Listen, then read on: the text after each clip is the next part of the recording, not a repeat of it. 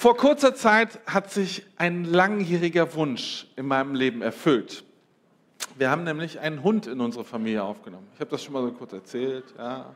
Man kann Hunde mögen oder nicht, aber das ist äh, herrlich. Ja, ich habe mich so riesig darüber gefreut.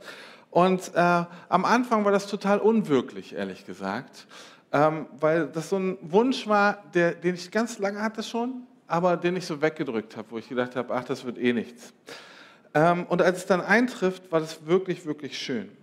Und gleichzeitig war ich auch ein bisschen unsicher, weil ich so dachte, ah, wie wird es denn? Kriegen wir das überhaupt gebacken als Familie oder wird das irgendwie voll der Rabauke hinterher? Aber letztlich stelle ich fest, jetzt nach einigen Monaten, es wirkt sich unglaublich positiv auf mein Lebensgefühl aus. Ja?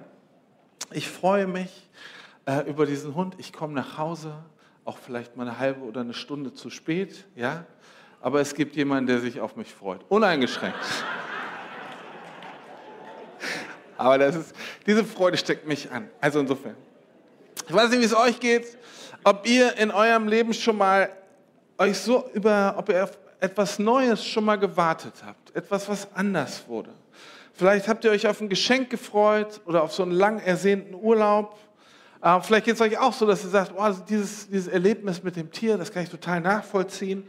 Ähm, wo man schon in freudiger Erwartung auf etwas hinfiebert und dann passiert's. Vielleicht geht es dir auch gerade so, dass du sagst, oh, ich freue mich auf Weihnachten, ich freue mich endlich, wenn dieser neue Buchband erscheint und ich in Ruhe und Frieden das lesen kann. Oder vielleicht freust du dich auf liebe Menschen, die du bald wieder siehst. Kann auch sein, dass du auf ein Familienfest hinfieberst oder dich auf die Hochzeit freust, die irgendwann bald ansteht. Überleg mal für dich, wie fühlt sich das an, wenn man auf etwas Neues wartet? Es kann aufgeregt sein, fröhlich, kann so voller Energie sein oder vielleicht ist es auch so ein bisschen kribbelig, dass man so sagt, ah, was ist das?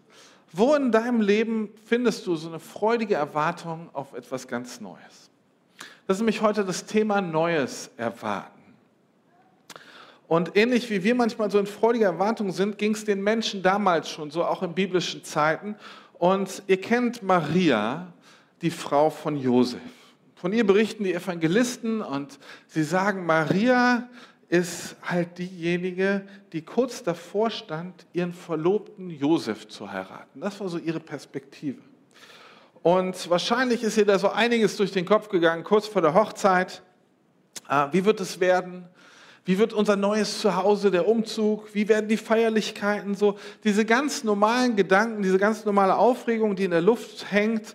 Und was halt meistens passiert, wenn so Veränderung irgendwie bevorsteht.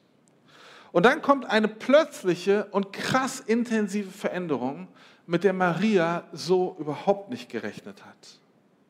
Ein Engel kommt, er erscheint ihr und er hat eine Botschaft für sie. Und wir müssen wissen, solche Engel, die kommen, die sind Diener und Boten Gottes. Sie kommen zu den Menschen und ihre Aufgabe ist, ihnen eine Botschaft, eine Nachricht von Gott zu überbringen. Und die Frage ist, was war diese Botschaft des Engels an Maria?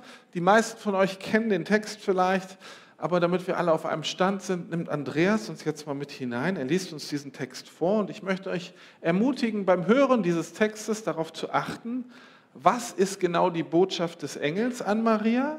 Und zum anderen, wie reagiert Maria auf diese Botschaft des Engels. Und im sechsten Monat wurde der Engel Gabriel von Gott gesandt, eine Stadt in Galiläa, die er hieß Nazareth, zu einer Jungfrau, die vertraut war einem Mann mit Namen Josef vom Hause David.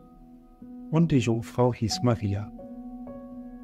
Und der Engel kam zu ihr hinein und sprach, Sei gegrüßt, du Begnadete, der Herr ist mit dir. Sie aber erschrak über die Rede und dachte, welch ein Gruß ist das? Und der Engel sprach zu ihr, Fürchte dich nicht, Maria, du hast Gnade bei Gott gefunden. Siehe, du wirst schwanger werden, einen Sohn gebären, und du sollst ihm den Namen Jesus geben. Der wird groß sein und Sohn des Fürsten genannt werden, und Gott der Herr wird ihm den Thron seines Vaters David geben und er wird König sein über das Haus Jakob in Ewigkeit, und sein Reich wird kein Ende haben.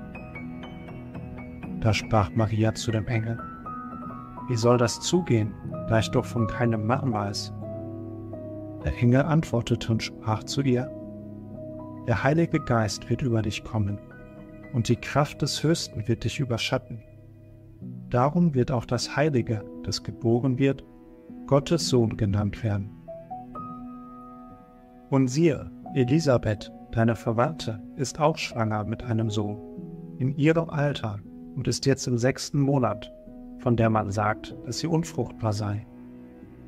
Denn bei Gott ist kein Ding unmöglich. Maria aber sprach, siehe, ich bin des Herrn Magd, mir geschehe, wie du gesagt hast. Und der Engel schied von ihr. Vielen Dank. In diesem Text geht es also darum, dass Gott einen Engel zu Maria schickt, um ihr zu sagen, dass sie schwanger werden wird und dann ein Kind bekommt, das sie Jesus nennen soll. Und dieser Jesus wird Sohn Gottes genannt werden und er wird der König und der Retter für das Haus Jakob sein. Und mit diesem Haus Jakob sind die Juden gemeint. Und wie reagiert Maria jetzt auf diese Botschaft? Das ist ja schon ein bisschen strange. Wir lesen, dass der Engel Maria am Anfang erstmal grüßt und sie eine Begnadete nennt. Begnadet bedeutet, wenn jemand einfach so und unverdient mit etwas ausgezeichnet oder beschenkt wird. Und Maria ist zuerst mal krass erschrocken. Anstelle sich zu freuen, kriegt sie Angst. Begnadet sein löst erstmal Angst aus. Und Maria versteht das nicht. Und sie fragt, was kommt hier auf mich zu? Was passiert hier überhaupt? Und der Engel spricht zu ihr, fürchte dich nicht. Hab keine Angst vor dem, was ich dir jetzt sagen werde und vor dem, was kommt. Und als der Engel dann mit der zukünftigen oder kommenden Schwangerschaft äh, das Maria erzählt, da reagiert sie erstmal mit Zweifel. Wie soll das denn gehen? Wie soll das gehen? Eine Empfängnis ohne Mann? fragt Maria. Und dann erklärt der Heilige Geist ihr, wie der, äh, der Engel ihr, wie der Heilige Geist sie überschatten wird und dadurch eine Schwangerschaft mit einem heiligen Kind entstehen soll. Und dass das schwer zu glauben sein muss, ist uns irgendwie deutlich und klar. Vielleicht haben wir die Geschichte schon so oft gehört, dass wir denken, oh ja, völlig normal, ja, das passiert einfach so. Aber in Marias Ohren muss das so unwirklich und unglaublich geklungen haben. Und deshalb erinnert der Engel Maria sie gleich, im gleichen Atemzug noch ein Wunder, was vor kurzem in ihrer Familie geschehen ist. Er sagt, deine Verwandte Elisabeth ist doch auch schwanger geworden, obwohl sie schon sehr alt ist und als unfruchtbar gilt. Das liegt daran, dass bei Gott nichts unmöglich ist. Auch eine heilige Schwangerschaft nicht. Und diese Erklärung des Engels hat zur Folge, dass Maria irgendwie eine, ja, dass sich ihre Reaktion verändert. Sie glaubt dem Engel. Vielleicht ganz zaghaft am Anfang, immer noch nicht verstehend, aber sie stimmt zu. Und sie stellt sich zur Verfügung mit den Worten, mir geschehe, wie du gesagt hast. Ich habe mich bei der Geschichte immer wieder mal gefragt, wie kommt eigentlich die Maria zu diesem innerlichen Ja? Also, das ist ja total mutig. Wie kommt sie zu diesem Ja, dass sie zu den Plänen Gottes sagt, die so stark und so vehement ihre eigenen Lebenspläne durchkreuzen? Wie kommt sie dazu, Ja zu sagen zu, einem, zu etwas völlig Neuen, was für sie mit einem krass großen persönlichen Risiko verbunden ist? Maria sagt Ja zu etwas völlig Unbekannten und sie erwartet wahrscheinlich sogar noch Gutes. Wie kann das sein? Möglicherweise hilft der Engel Gabriel ihr dabei. Engel weisen in dem, was sie tun, immer auf Jesus hin, immer auf ihn. Und Gabriel tut das letztlich schon mit seinem Namen, denn der Name Gabriel bedeutet, Gott ist mein Held. Gott ist mein Held. Er hilft Maria dabei, dass Gott Marias Held sein darf und sie nicht selber in ihrem Leben groß sein muss. Und das zeugt von einer krassen Demut. Und vielleicht gibt Gabriel ihr in dieser Begegnung die Fähigkeit, ihr eigenes loszulassen und zu sagen, anstelle dessen Gott und seine Kraft in ihrem Leben groß werden zu lassen. Und Maria glaubt in ihrem Zweifel, obwohl sie das nicht versteht. Es ist noch nichts geschehen in diesem Moment, aber es scheint fast so, als würde ihr Glaube so sein wie eine Tür, die sich öffnet, ganz zaghaft für das Wirken des Heiligen Geistes und das Wirken Gottes. Und ich glaube, dass diese Begegnung Marias mit dem Engel Gabriel so ein Schlüssel ist in dem Moment. Sie ermöglicht nämlich Maria, dass sie tatsächlich ihre Herztür öffnen kann, ganz vorsichtig und vorsichtig zu glauben. Gott darf ihr Held sein. Und so darf das Wunder geschehen. Und vielleicht ist dieser Moment, ihr Bekenntnis, genau der Moment, in dem das Wunder tatsächlich passiert. Diese offene Herzenstür von Maria. Und auch wenn eigentlich gar nichts klar ist in diesem Moment, nichts erklärt wurde, wie das alles funktionieren soll, sagt sie, ja, hier bin ich. Und an dieser Stelle fällt das Wunder hinein und es passiert was Unglaubliches, was, was nicht zu begreifen ist. Dieser ewige, nicht sterbliche, unendliche Gott zieht in den Körper einer sterblichen, begrenzten, endlichen Frau ein. Das ist eine krasse Wertschätzung ihrer Person. Das Hineinfallen Gottes in einen Menschen, so wie Jesus in Maria übernatürlich gezeugt wurde, das erinnert mich so ein bisschen an, die, an, diese, an das Bild der Gegenwart Gottes in den Menschen, wie der Heilige Geist in uns hineinfällt, wenn wir an ihn glauben. Es passiert was ganz, ganz Neues. Da habe ich mir noch eine andere Frage mit Maria gestellt. Warum kooperiert Gott überhaupt mit Menschen, um seine Pläne zu verwirklichen? Und dann auch noch mit einer Frau. In der damaligen Zeit, wo die Frau doch tatsächlich nichts bedeutete. Im Prinzip wäre Gott doch komplett ohne Menschen oder ohne einen Mann ausgekommen ist, aber er gebraucht Maria und ihren Körper dazu, um Jesus auszutragen. Eigentlich wäre das doch auch nicht nötig gewesen, oder? Aber Gott macht sich scheinbar ganz bewusst mit Maria eins. Ist ihm total wichtig. Und das ist eine krasse Wertschätzung von, für Maria. Dieser Moment, der ihr so krassen Adel verleiht. Und durch sie kommt der Retter der Welt in die Welt. Und auch wenn Gott ganz alleine hätte, autonom hätte handeln können, scheint er es zu lieben, etwas mit uns Menschen zu tun, mit uns Menschen Neues zu schaffen. Und er liebt dieses geöffnete Herz, das in völliger freudiger Erwartung ist, auch wenn man den Anfang noch gar nicht sehen kann und vielleicht auch gar nicht den Weg einschätzen kann. Ich habe bei der Vorbereitung der Predigt und auch sonst relativ viel über Maria nachgedacht. Und irgendwie finde ich das tatsächlich schade, dass wir in der Bibel, im Neuen Testament, so wenig über sie erfahren. Steht da gar nicht viel über sie, ihr persönliches Erleben. Ihre Ereignisse, immer wenn sie auftritt, das wird eigentlich nur recht nüchtern und sachlich, knapp geschildert.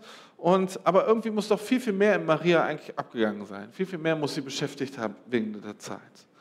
Äh, stell dich das doch mal vor. Ihr eigenes Ergehen etwas später, als sie unter dem Kreuz von Jesus steht und ihr eigener Sohn einfach tot ist da wird gar nicht weiter darauf eingegangen. Wie schmerzvoll wird dieser Moment für sie gewesen sein?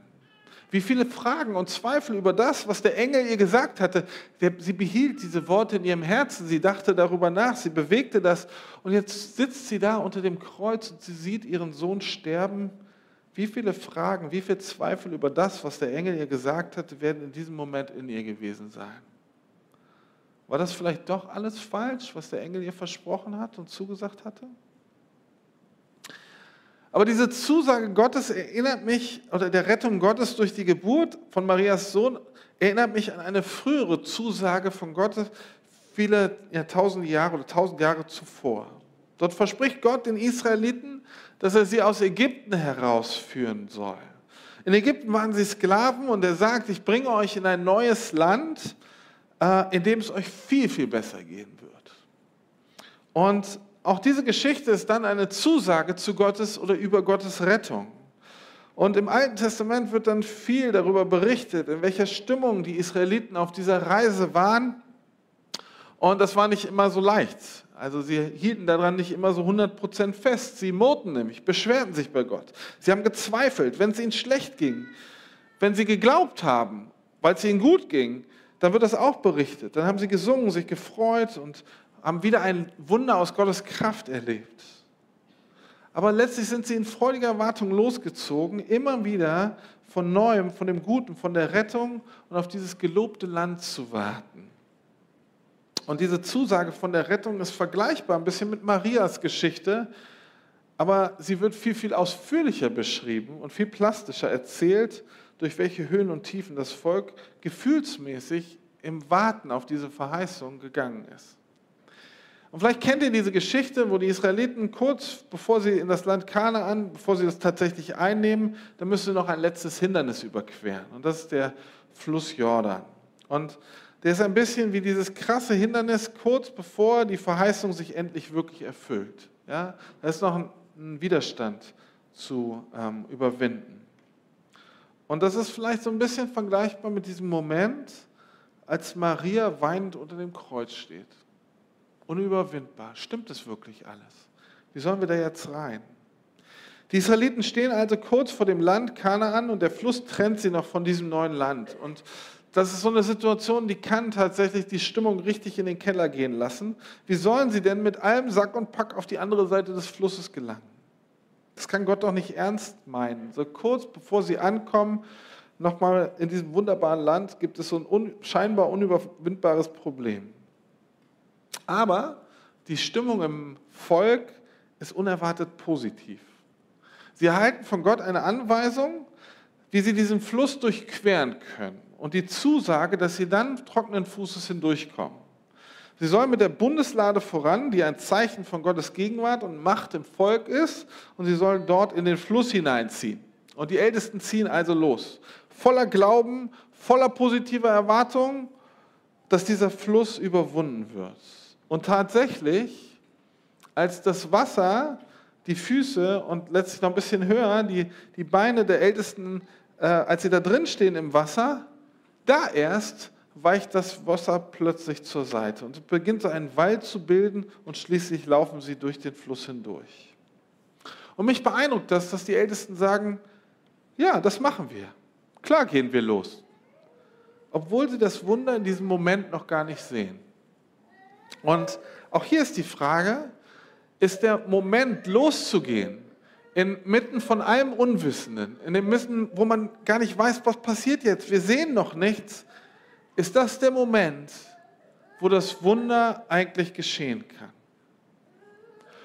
Und ähnlich wie bei Maria, die durch ihren Glauben Gott groß sein lässt, die durch ihren Glauben Gott einlädt, der Held in ihrer Geschichte zu sein, so stellen sich auch die Israeliten Gott und seine Herrlichkeit an die erste Stelle. Und ganz plastisch und deutlich wird es dadurch, dass die Bundeslade zeichenhaft als erstes in diesen Fluss getragen wird.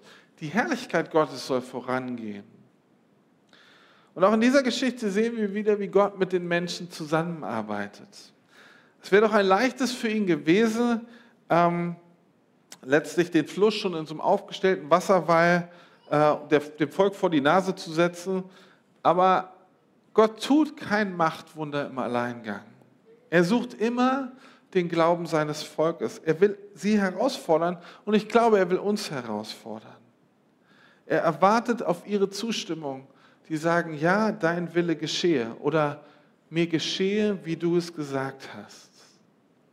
Gott liebt es, mit Menschen zusammen zu kooperieren, wenn er unseren Glauben sehen kann, wenn er diese offenen Herzenstüren sehen kann, die ihm das Wunder zutrauen. Einen letzten Aspekt finde ich in dieser Geschichte auch noch spannend, weil so wie Gott mit seiner heiligen Gegenwart in Maria hineinfallen konnte, sie als gewöhnlicher Mensch, so war Gott in seiner Gegenwart auch beim Volk präsent, nämlich in Form der Bundeslade.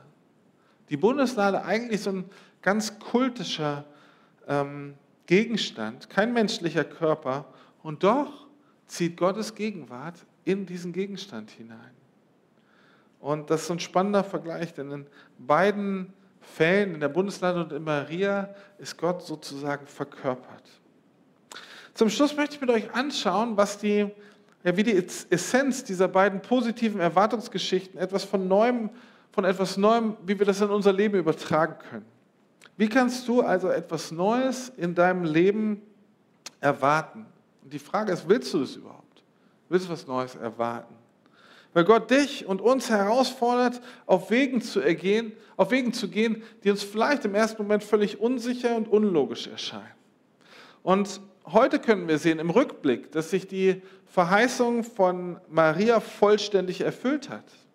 Und dass Jesus sogar, nachdem er durch den Tod gehen musste und alles so zu scheitern drohte, wieder lebendig geworden ist und tatsächlich weiter als König herrscht, für immer, also auch heute.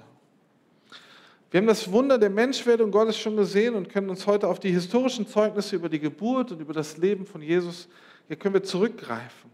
Wir können heute Gottes Hilfe in Anspruch nehmen und sogar um die Erfüllung mit dem Heiligen Geist beten, dass Gott in uns hineinfällt. Und obwohl wir alles das schon haben, obwohl wir so privilegiert sind im Vergleich zu früher, fällt es uns trotzdem oft so schwer, Neues zu erwarten. Gottes Wunder in unserem Leben für möglich zu halten. Woran kann das liegen? Wenn man darauf einmal hinschaut und guckt, was uns daran hindert, Neues zu erwarten, dann stellen wir relativ schnell fest, dass es meistens sehr individuell, unterschiedlich. Es gibt Leute, die sind offener für neue Dinge und andere halten sich eher vorsichtig zurück und bleiben dann lieber beim Altbewährten.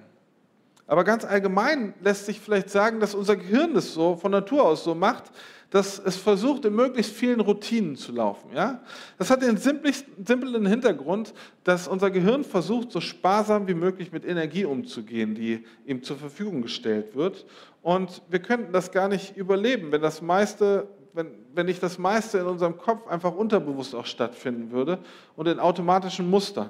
Also ganz allgemein sprechen wir also davon, dass neue Erwartungen oder sogar Wunder nicht unserer Natur, nicht unserem Natürlichen entsprechen. Und dazu kommt, dass wir Lebenserfahrung gemacht haben. Wir sind möglicherweise von Gott enttäuscht worden, weil sich unsere Erwartungen nicht erfüllt haben. Hoffnungen, die wir hatten, sind ins Leere gelaufen.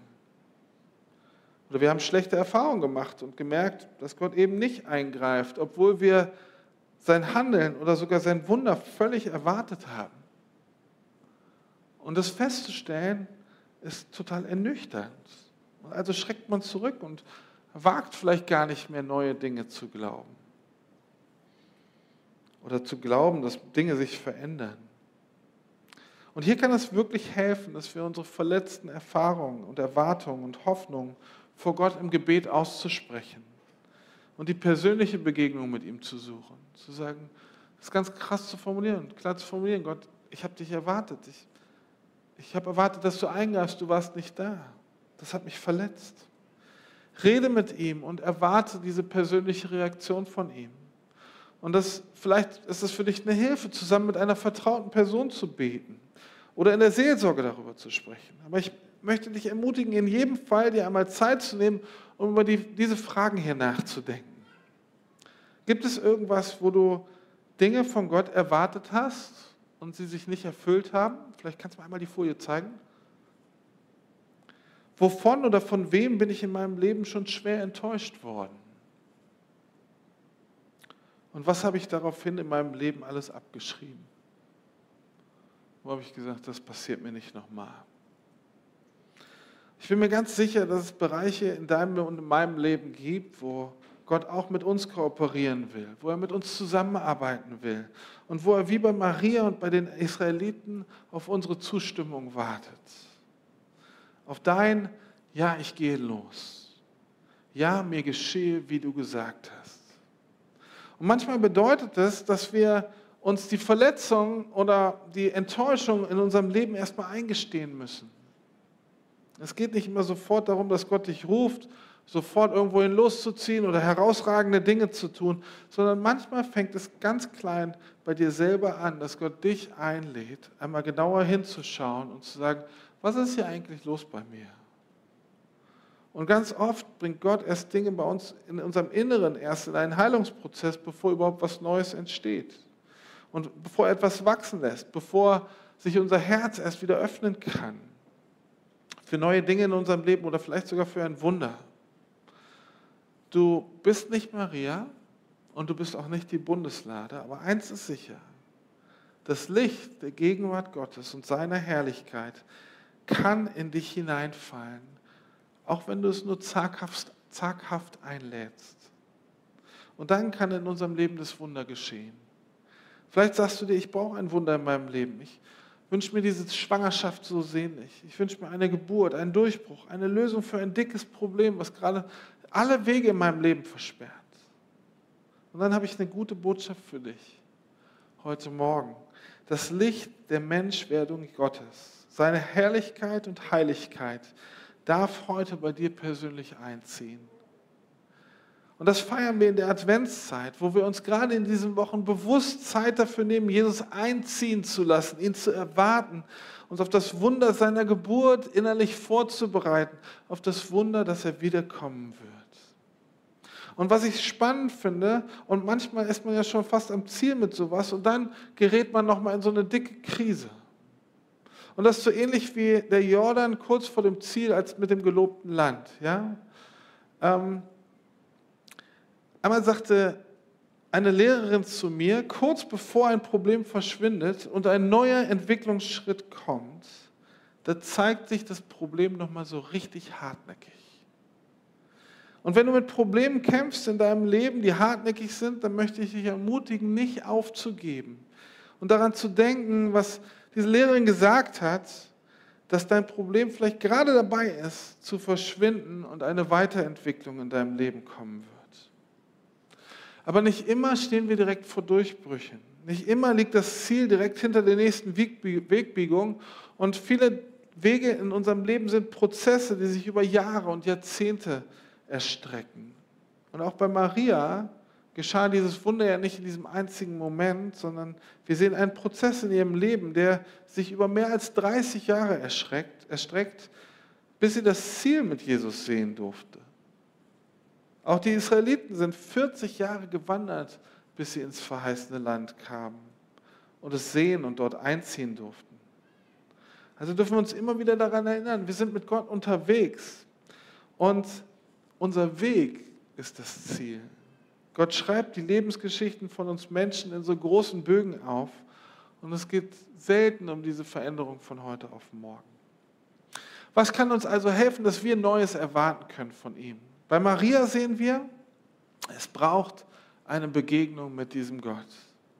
Mit dem Gott, der unser Held ist, der unser Leben ist und der auch dieses Weltgeschehen in seiner Hand hält. Und wie Engel Gabriel Maria die Fähigkeit schenkt, dass Gott in ihrem Leben groß sein, dass sie ihn groß sein lassen kann, so kannst du auch diese Fähigkeit von ihm empfangen. Vielleicht bekommst du in der Begegnung mit Gott Antworten auf deine Fragen und Zweifel. Vielleicht hilft er dir auch deine eigenen Vorstellungen loszulassen, Gott zu vertrauen, dass sein Sieg in deinem Leben größer sein wird. Dieses mir geschehe, wie du gesagt hast. Und ich glaube, das ist die Haltung, mit der ein Wunder geschehen kann. Bei den Israeliten sehen wir, sie gehen tatsächlich los. Sie nehmen diesen Schritt ins Wasser hinein, obwohl sie das Wunder noch gar nicht sehen. Das Wunder kann also geschehen, wenn du Schritte gehst in die Richtung, die Gott dir gezeigt hat. Auch wenn der Weg erstmal unlogisch erscheint.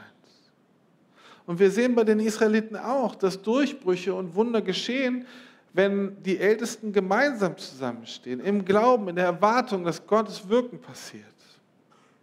Und dieses Wollen, das wollen wir auch bei uns in der Gemeinde erleben und sehen.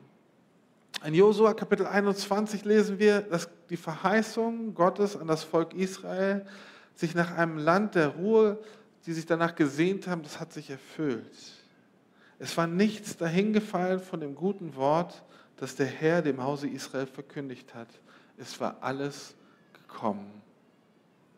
Und mit dieser Erwartung, dass Gott seine Verheißung auch in deinem Leben erfüllt, möchte ich heute enden und euch segnen. Möchte ich segnen mit dieser Erfahrung, dass das Licht von Gottes Menschwerdung in dein Leben hineinfällt. gerade in dieser Zeit, dieser adventlichen Erwartung. Und in Lukas 1 lesen wir diese Zusage, die ich euch zusprechen möchte.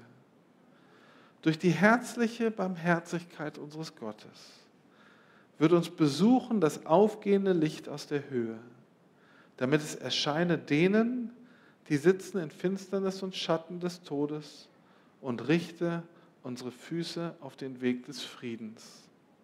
Und so bete ich, dass dich der dreieine Gott, der Vater, der Sohn und der Heilige Geist segnet. Amen.